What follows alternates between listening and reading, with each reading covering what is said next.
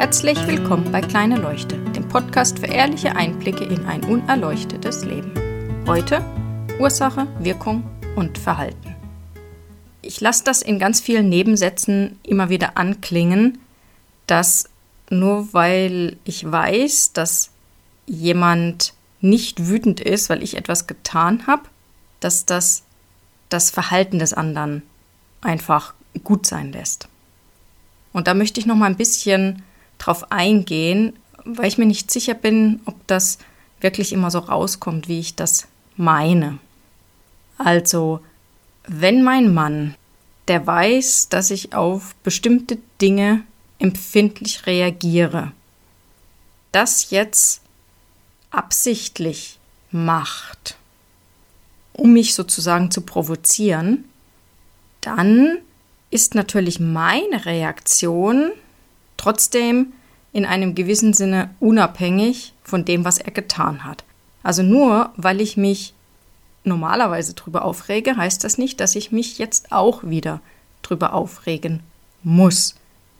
Aber nur weil letztendlich diese Entscheidung mehr oder weniger bei mir liegt, mit mehr oder weniger meine ich, es kommt eben darauf an, wie bewusst oder unbewusst ich gerade bin oder wie entspannt, wie müde, wie ja achtsam ich gerade bin und in welchem seelischen Zustand ich eben gerade bin, bedeutet das eben nicht, dass andere Menschen einfach alles tun können.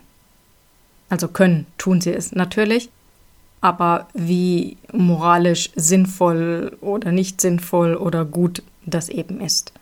Und gerade in Beziehungen, wo man eigentlich weiß, was der andere eben für Empfindlichkeiten hat, macht es keinen Sinn, das immer wieder absichtlich zu machen. Das führt einfach zu einer unguten Stimmung und man kann das vermeiden. Das heißt auch nicht, dass ich jetzt einen Eiertanz aufführen muss und ständig überlege, worauf der andere jetzt empfindlich reagiert oder nicht. Aber ich muss es halt eben nicht absichtlich machen. Natürlich passiert das, aber es ganz bewusst herbeizuführen, ist nochmal eine ganz andere Geschichte. Und genauso ist es eben auch, wenn Menschen einen versehentlich verletzen. Es kommt einfach mal vor, dass jemand total schlecht drauf ist, einen schlechten Tag hat und einfach nicht bei sich ist. Und dann tut er etwas, was er in einem anderen Zustand niemals getan hätte. Das entschuldigt natürlich nicht die Tat an sich.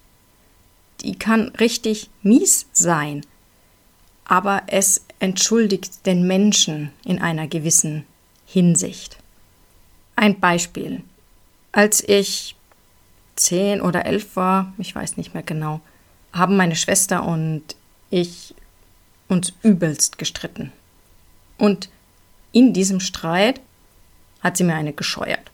Die Hand ist voll auf dem Ohr gelandet und als Folge dessen war mein Trommelfell gerissen. Da musste ich irgendwie zwei Wochen oder so habe ich dann Watte im Ohr gehabt oder es war noch länger, musste aufpassen beim Duschen, durfte nicht schwimmen und dann war das wieder gut, war zugewachsen. Alles prima, ich habe da keinen bleibenden Schaden davon getragen. Natürlich war das nicht okay, was sie gemacht hat. Sie hat mich verletzt. Andererseits konnte sie in dem Moment aber auch gerade wirklich nicht. Sie war völlig überwältigt von ihren Gefühlen und wusste gar nicht wirklich, was sie tut. Deswegen kann ich ihr das nicht wirklich übel nehmen. Und wie ich jetzt darauf reagiere, das ist jetzt wieder meine Entscheidung.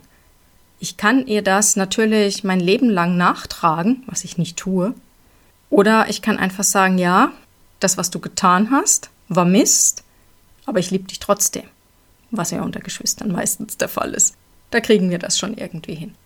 Also nur weil eine Tat nicht okay war, heißt das nicht, dass ich deswegen trotzdem die ganze Zeit irgendwie schlecht gelaunt sein muss. Also meine Reaktion ist unabhängig davon, ob die Tat jetzt gut oder schlecht war. Und es gibt genug Leute, die regen sich über eine gute Tat auf. Da kann man das sehen, dass das völlig willkürlich eben ist. Es hat nämlich nichts mit dem zu tun, was geschieht, sondern eben mit dem, was wir darüber denken. Vielleicht regt euch das ein bisschen zum Nachdenken an, wie ihr euch anderen gegenüber verhaltet und ob ihr manche Sachen vielleicht lieber lassen solltet. Und ich wünsche euch damit viel Spaß, viel Erfolg und einen schönen Abend, guten Morgen oder guten Tag. Bis bald.